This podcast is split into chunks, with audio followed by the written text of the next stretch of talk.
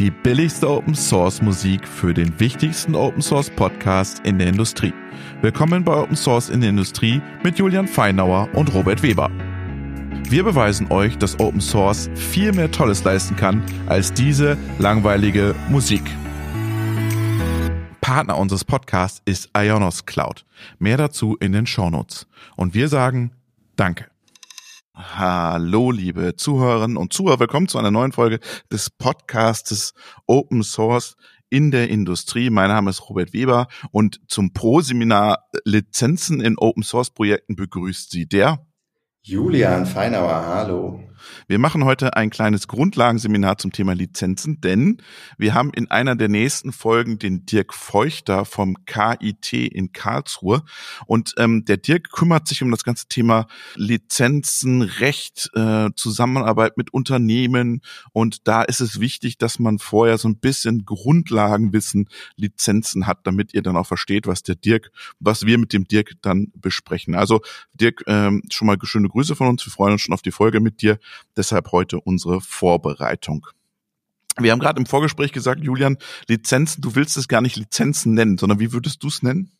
Also wir werden es schon Lizenzen nennen, aber eigentlich, also Lizenzen, das klingt ja schon ein wenig trocken und eigentlich sprechen wir über was viel Schöneres, wir sprechen über Freiheit. Das hört sich so an wie, wie, wie Lindners Freiheitsenergien, so, ja. Das, wir wollen nicht, wir wollen nicht über, über Erneuerbare, sondern das sind einfach Freiheitsenergien und Lizenzen ist einfach Freiheit. Ja? Genau, also man muss natürlich aufpassen in, in der aktuellen Zeit, ne, dass nicht das am Ende die Freedom Fries oder, oder die Freiheitsenergie. Aber die, dieser Gedanke, dass Lizenzen eng was mit Freiheit zu tun haben, das, das merkt man eigentlich sogar im Namen. Jetzt heißt unser Podcast Open Source in der Industrie, aber eigentlich nennt man das Ganze gar nicht mehr so richtig Open Source Software, sondern wenn man es korrekt nennt, Free and Open Source Software. Also FOSS ist da eigentlich der richtige Begriff. Und da gibt's bald auch eine Folge zu, weil du warst nämlich auf dem Event FOSS in Berlin. Dazu aber dann irgendwann in den nächsten Folgen was. Also sollen wir uns jetzt umbenennen oder wie machen wir es jetzt? Nö, wir bleiben einfach dabei und, und sensibilisieren ein klein wenig, äh, wie wichtig doch die Freiheit ist im Open Source. So, jetzt Butter bei die Fische. Wir sagen ja immer, Open Source ist nicht Freibier für alle. Da gibt's ein paar Regeln und lass uns doch mal ein bisschen wirklich durch diesen Regeldschungel so ein bisschen durchgehen, damit wir up to date sind, was da gerade stattfindet. Genau, also ich, ich habe überlegt, wie steigen wir am besten ein? Wir steigen am besten ein mit den vier grundlegenden Freiheiten, die ähm, ja ein Projekt oder ein Stück Code bieten muss, damit wir es als freie Software bezeichnen. Okay. Das, das geht zurück auf die, ich meine, 60er Jahre waren das oder 70er Jahre, äh, wo das definiert wurde. Das ist die heute gängige Definition. Äh, und dann sieht man auch gleich ein bisschen, wo der Unterschied zwischen, zwischen freier Software und Open Source. Und zwar beginnt das mit der Freiheit 0 oder 1, die Freiheit, das Programm laufen zu lassen, oder zu nutzen, wie du es möchtest, für jeden Zweck. Mhm. Und das ist, das ist schon ein ganz wichtiger Punkt, da möchte ich ganz kurz einhalten, weil es gab immer wieder so Bestrebungen äh, in verschiedenen Open Source Communities, wo man gesagt hat, ja, das, das, wir stellen das gerne der Allgemeine zur Verfügung, aber es darf nicht für Rüstung verwendet werden. Mhm. Na? Und, und das, das sieht man jetzt schon, äh, diese, diese erste Freiheit, die ist da relativ klar und sagt, das muss grundsätzlich erstmal für jeden erlaubt sein. Du darfst das nicht sagen, dass das darf es irgendwie nur laufen lassen, keine Ahnung, ne? wer ein J im Namen hat. So, die zweite Freiheit, das ist die Freiheit, dass du dir anschauen darfst, wie das Programm funktioniert. Das heißt, in den Source Code schauen darfst und diesen auch anpassen darfst, um das Programm so laufen zu lassen oder das machen zu lassen, was du genau brauchst gerade. Mhm. Also da kommt im Prinzip dieses Thema Open Source rein.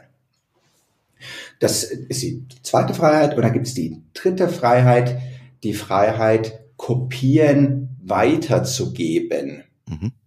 Das heißt, ähm, wenn, wenn jetzt jemand anders sagt, Mensch, du hast da mir von diesem tollen Open Source Projekt erzählt, kannst du mir den Code mal rüberschicken, dann darfst du das, musst nicht sagen, nee, leider nicht, aber du kannst es dir dort selber runterladen. Mhm. Ah, du musst darauf hinweisen? Erstmal noch nicht, da kommen wir nachher noch dazu. Okay. Erst, erstmal nicht.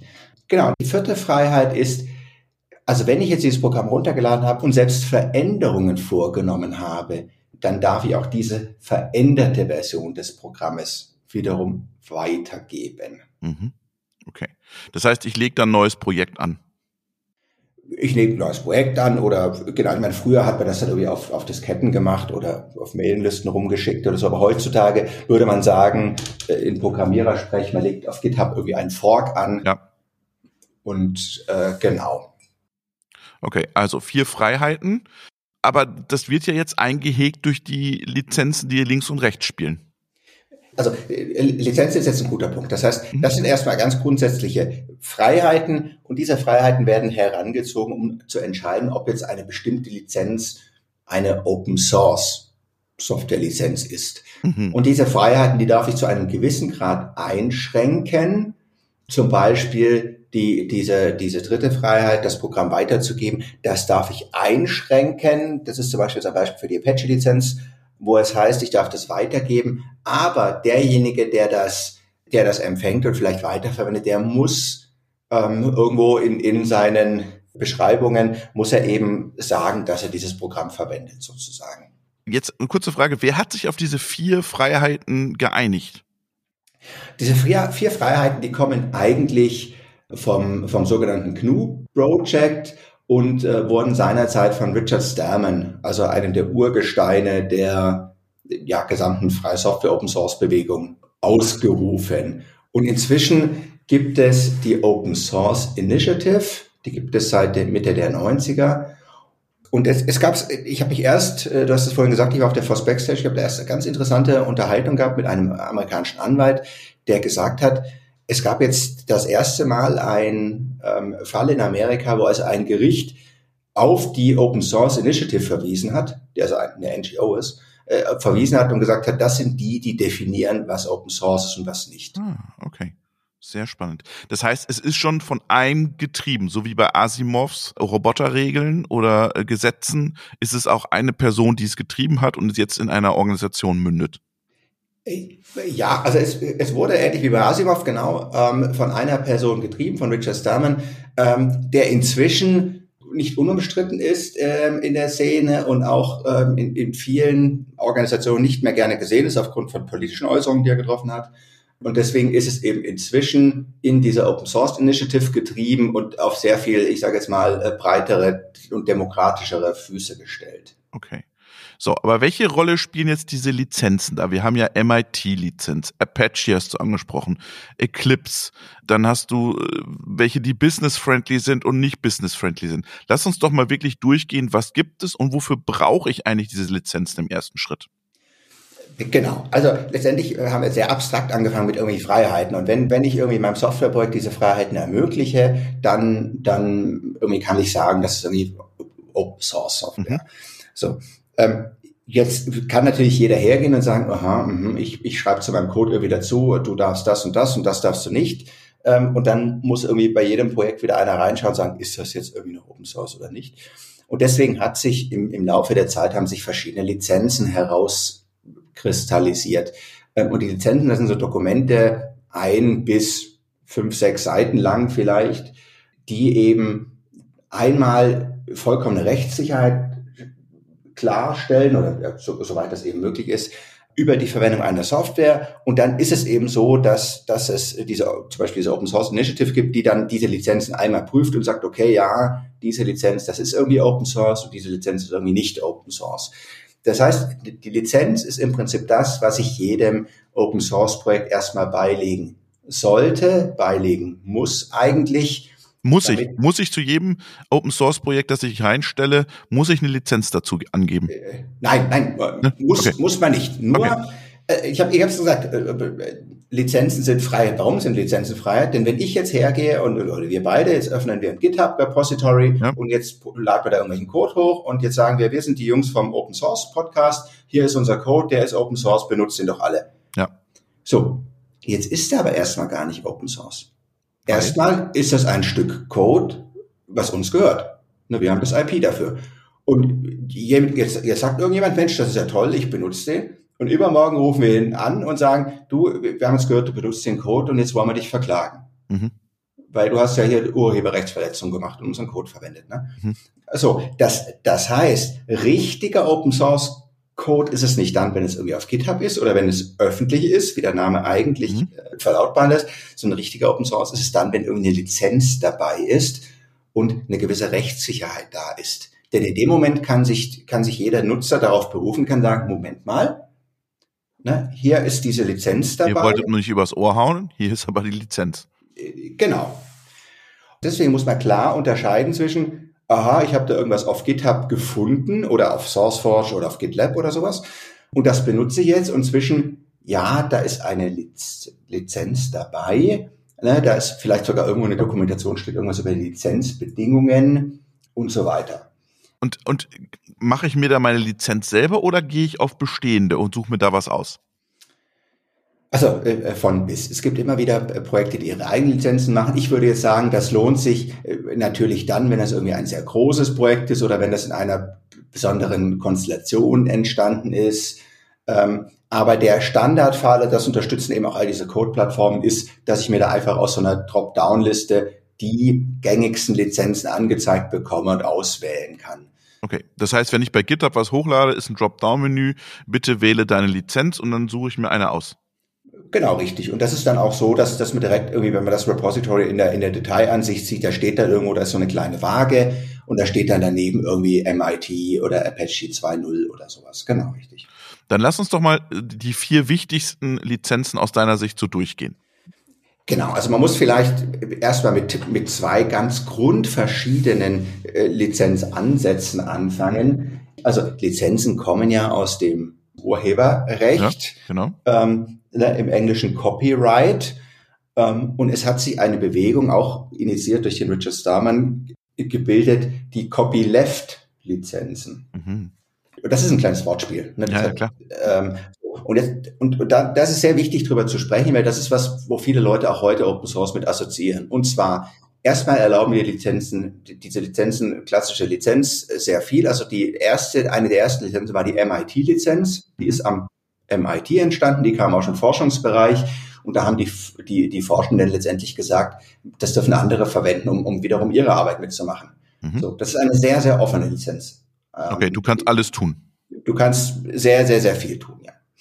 Ähm, so, jetzt hat Richard Stallman in seinem GNU-Projekt mal überlegt und hat gesagt, okay, einerseits ist das ja sehr gut, wenn dann werden viele Leute das irgendwie verwenden. Auf der anderen Seite gerade wenn das jetzt irgendwie Unternehmen sind, die dann da irgendwas mitmachen, dann fließt ja nichts mehr zurück mhm. an die Community.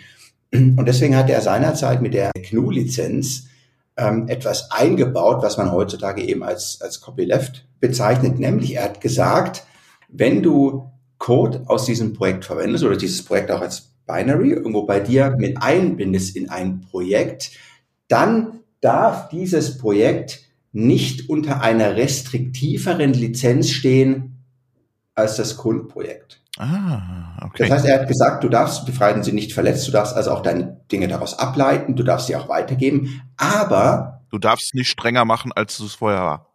Genau, du darfst nicht strenger machen, als es vorher war. Das heißt, insbesondere kannst du nicht sagen, ich habe hier dieses Open Source Projekt genommen und jetzt verwende ich das in einem geschlossen, also Closed Source Projekt.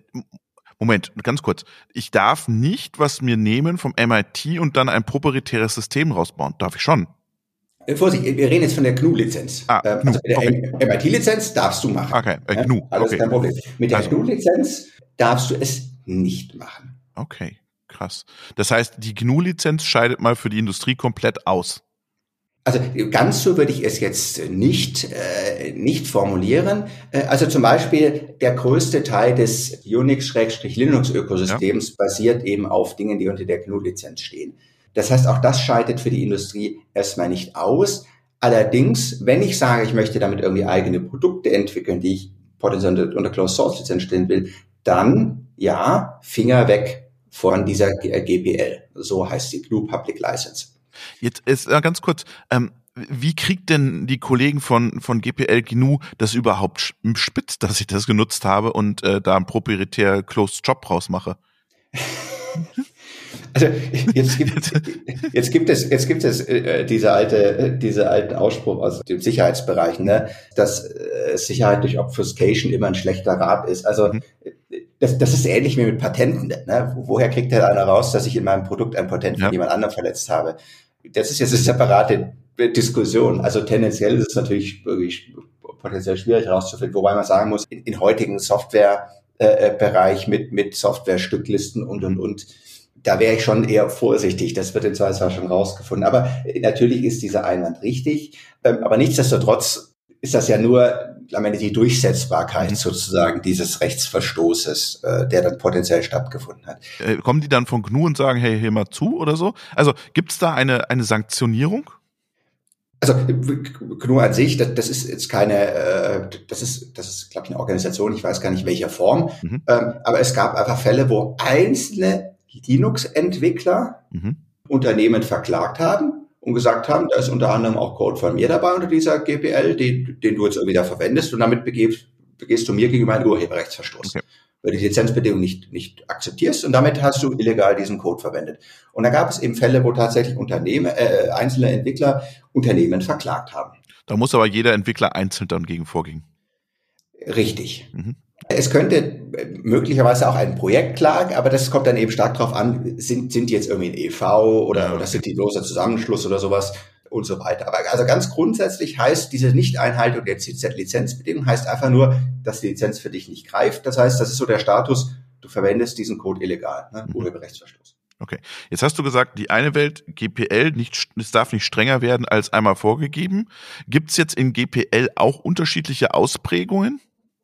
Also es gibt auch in der GPL-Welt gibt es äh, verschiedene Arten von Ausprägungen, wobei eben grundsätzlich dieser, die, das ist diese Copyleft-Welt. Mhm. Ne? Copyleft eben, äh, äh, daher kommt dieses Wortspiel, weil eben etwas äh, zurückbleibt, ne? es wird etwas zurückgelassen, left, mhm. ne? Mhm. Ähm, von diesem Projekt, was ich reinziehe. Das heißt, es gibt da auch Begriffe, die sind jetzt, ähm, ja, die klingen ein wenig unschmeichelhafter, sowas wie infiziert. Mhm. Ne, wenn also mein Programm, das ich hier für mich hin entwickle, wenn ich da jetzt irgendwie so eine GPL-Bibliothek mit reinziehe, dann infiziere ich sozusagen mein Projekt mit GPL.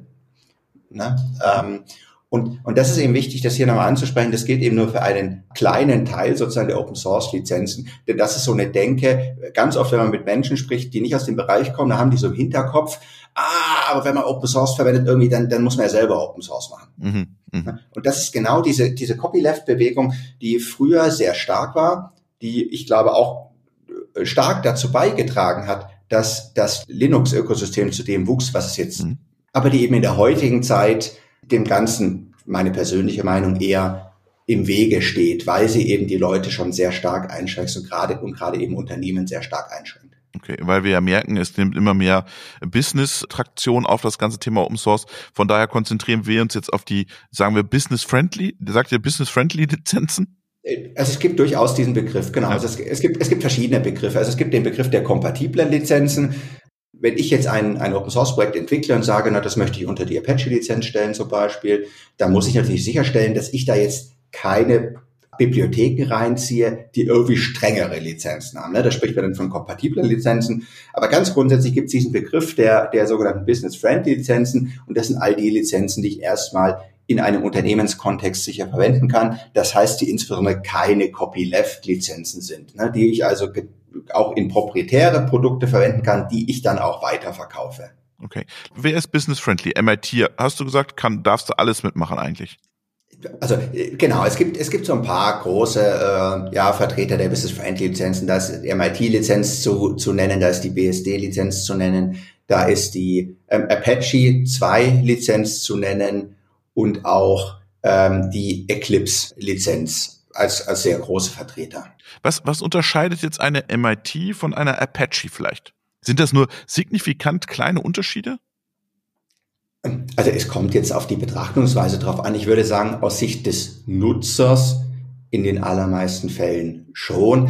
Aus Sicht jetzt des ähm, Projektmaintainers sind sie vielleicht ein bisschen größer. Also an dieser Stelle vielleicht ganz wichtig, das müssen wir in die Show Notes noch schreiben, Disclaimer, es handelt sich hierbei um keine Rechtsberatung. Ja, genau, wir, wir sind, sind keine in Deutschland, ja? genau, das, wir machen keine Rechtsberatung hier.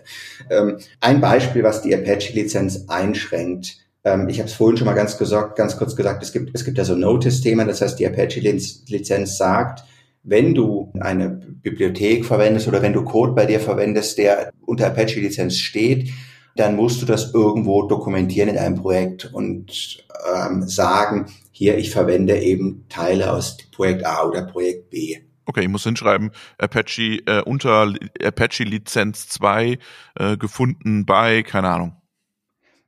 Genau, also es gibt ja üblicherweise so eine Notice-File, da schreibt man das einfach rein und sagt man, ich verwende das und das und das. Ähm, das ist das eine Einschränkung zum Beispiel. Die, die zweite Einschränkung ist, du darfst das, du darfst ziemlich alles damit machen, was du willst. Du darfst so nicht behaupten, du hättest es selbst gemacht. Ah. Das heißt, bei, in der Apache-Lizenz wird unterschieden zwischen äh, einerseits dem Urheberrecht und andererseits den Trademarks mhm. sozusagen. Das heißt, zum Beispiel der Name des Projektes ist als Trademark geschützt. Also ich könnte sofort hergehen, könnte sagen, so, hier, lieber Robert, ich verkaufe dir Apache, weiß ich nicht, PLCVX mhm. für 100 Euro. Ne? Und wenn du jetzt wenig dumme Fragen stellst, dann habe ich ein gutes Geschäft gemacht. Was ich aber nicht äh, sagen könnte, ist, ich habe hier diese Software gemacht, nämlich Apache PLCVX und ich verkaufe sie dir für 100 Euro. Das mhm. dürfte ich nicht machen. Okay. Was kommt, wenn du in deinem Arbeitsalltag äh, schaust, welche Lizenzen, mit welchen begegnest du da am häufigsten? Ich würde jetzt sagen, das hängt ganz, ganz stark davon ab, in welchem Bereich der Softwareentwicklung ich unterwegs bin, weil äh, da muss man dazu wissen, es, es gibt ganz viele Ökosysteme. Ähm, zum Beispiel, wenn man jetzt in der C, C++-Welt unterwegs ist, da ist die GPL noch sehr stark. Mhm. Also Copyleft? Copyleft-Lizenzen. Und da gibt es, es gibt auch noch so LGPL, Lesser GPL, das, das, die ist dann nicht mehr, nicht mehr so Copyleft. Aber zum Beispiel in, in dem Python-Ökosystem, da ist ganz, ganz viel MIT-Lizenz. Mhm. Und üblicherweise äh, orientiert man sich dann so ein bisschen dran und wenn wir da Dinge machen, dann, dann sagen wir auch, komm, nimm einfach die MIT, weil das kennen die Leute halt, ne? Da müssen sie sich nicht, nicht nochmal nachdenken. Jetzt haben wir, hast du gesagt, MIT-Lizenz. Warum einigt man sich nicht einfach auf eine Lizenz, die für alle frei ist? Warum gibt es dann Apache und Eclipse und warum gibt es da immer wieder andere Ausspielungsformen? Also das, das kann ich jetzt natürlich nur teilweise beantworten, denn ich weiß es natürlich jetzt nicht für jedes einzelne Projekt. Einerseits ist natürlich vieles historisch gewachsen. Mhm. Ähm, es gibt ja Projekte, die sind sehr, sehr, sehr alt und es gibt sehr neue Projekte. Und das andere ist sicherlich auch ein Stück weit irgendwie Geschmackssache. Zum Beispiel, ich bin sehr aktiv bei der Apache Foundation. Das heißt, irgendwie, der, mein erster Impuls ist, über die Apache-Lizenz zu nehmen, ne? weil die kenne ich irgendwie, die ist, ist, ist uns vertraut. Auf der anderen Seite, es gibt ja diesen, diesen uralten Witz äh, von XKCD mit, mit äh, diesen 17 konkurrierenden Standards und dann kommt einer und sagt, Mensch, jetzt machen wir irgendwie einen Standard, der die alle vereint und, und na, dann hast du 18 konkurrierende Standards. ähm, und so, so ein bisschen ist es natürlich in der, in der Open Source Welt auch und gerade dadurch, dass eben immer wieder auch Unternehmen ähm, oder Unternehmen zwischen eine immer größere Rolle spielen, bekommst du sowas natürlich noch rein. Denn Unternehmen kann sich ja auch überlegen, stelle ich das jetzt unter eine MIT-Lizenz zum Beispiel oder sage ich jetzt einfach, ich, ich kopiere mir irgendwie die MIT-Lizenz und mache daraus die Microsoft for the Public Good Mhm. Lizenz. Ne? Mhm. Ähm, und da hat dann irgendwie noch ein bisschen Marketing-Effekt, weil, weil jetzt irgendwie immer im Lizenzfenster noch mein Name auftaucht.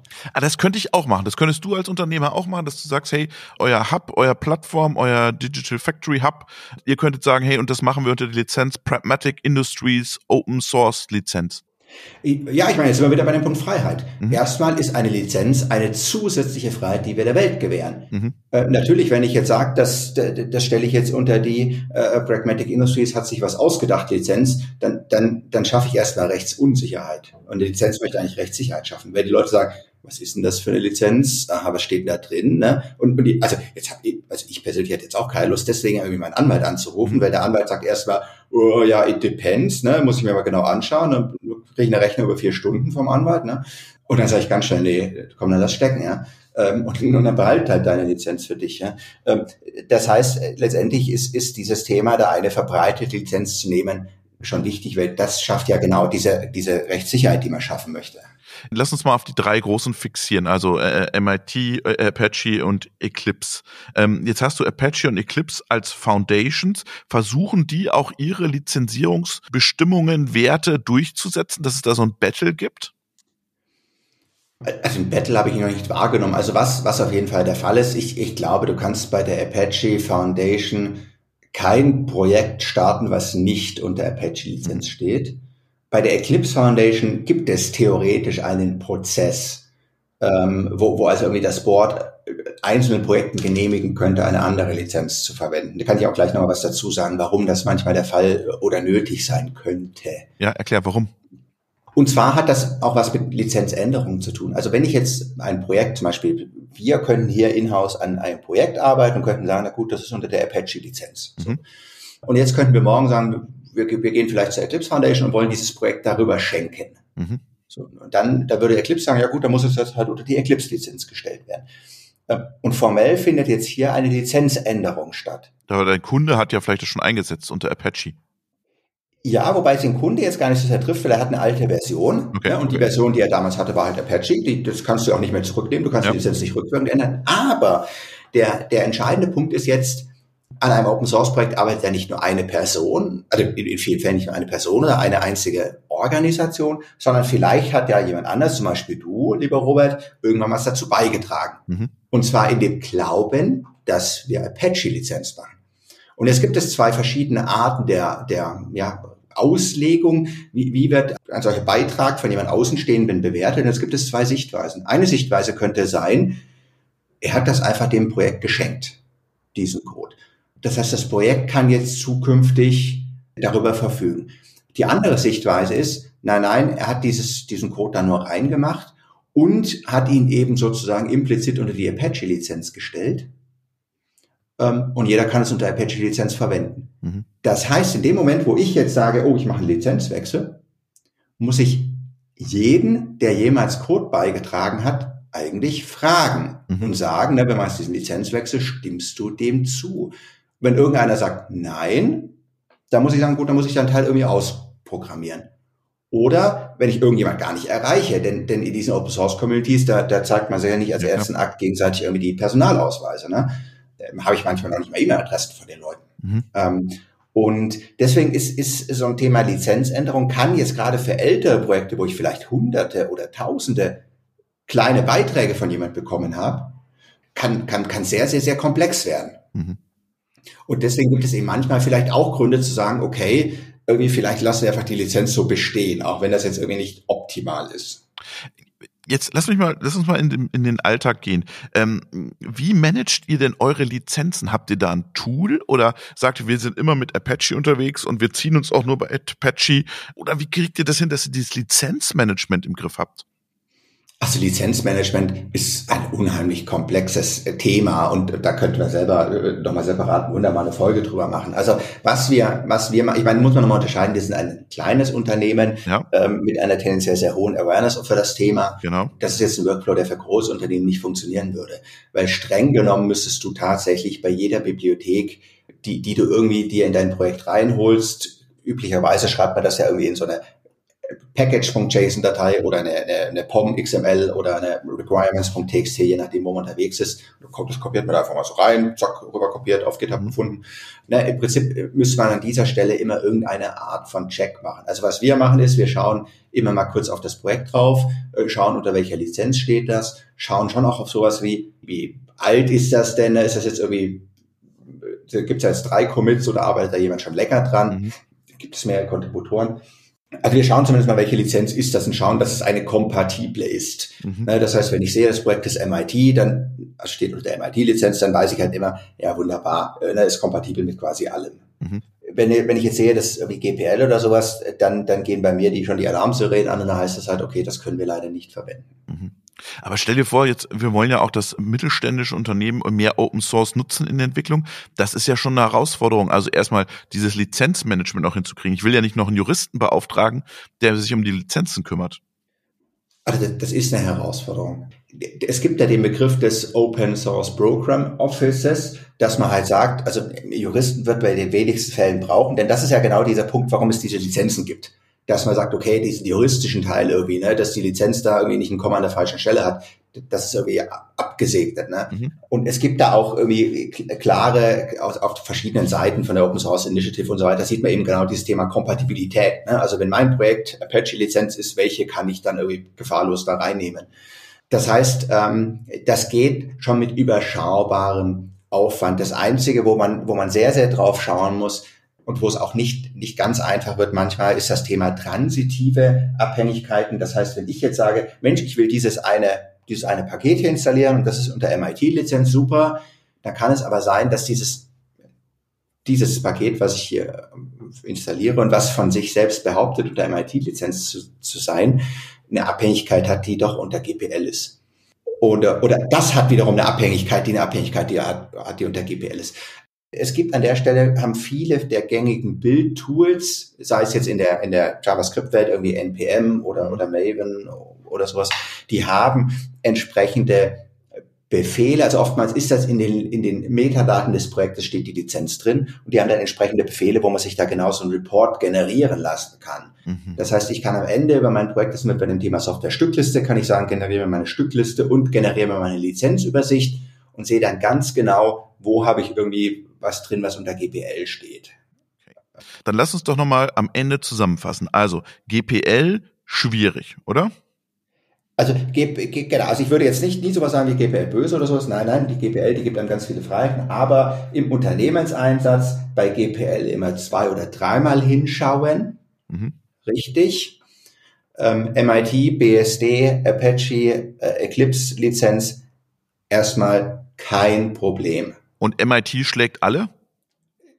Also ich meine, MIT, MIT ist die freieste von diesen Vierern. Mhm. Ja, wobei, wobei die sich alle eben, wir, wir haben es ja gerade besprochen, das sind eher Subtilitäten, wo die sich was schenken. Also für mich als Projektmaintainer ist es vielleicht wichtig, dass ich sage, ich nehme eine Apache-Lizenz, damit niemand behaupten darf, er hat das irgendwie gemacht oder sowas. Klar. Äh, ne, was meiner eigenen Eitelkeit irgendwie dann zuspricht. Aber ganz grundsätzlich ist das ja in der praktischen Benutzung der Software relevant. Mhm. Sehr schön. Julian, vielen, vielen Dank für dieses kleine Pro-Seminar zum Thema Lizenzen. Ich glaube, die wir schauen mit Spannung auf die Folge mit dem Dirk, weil ähm, da wird das Thema nochmal auftauchen, weil dann im universitären Forschungsbereich mit Industriepartnern, dann wird das nämlich mal ein bisschen hackelig. Genau. Ja, da genau. Also äh, da, da hast du natürlich genau diese spannenden Fälle, dass da über Jahre Hunderte von Studenten und Praktikanten an so einem Projekt mitgearbeitet haben und auf einmal willst du die Lizenz ändern und, mhm. und was passiert jetzt und und und und. Ne, also das äh, genau ist ist spannendes Feld sozusagen für für Leute, die sich für Lizenztheorie interessieren. Vielen Dank, Robert.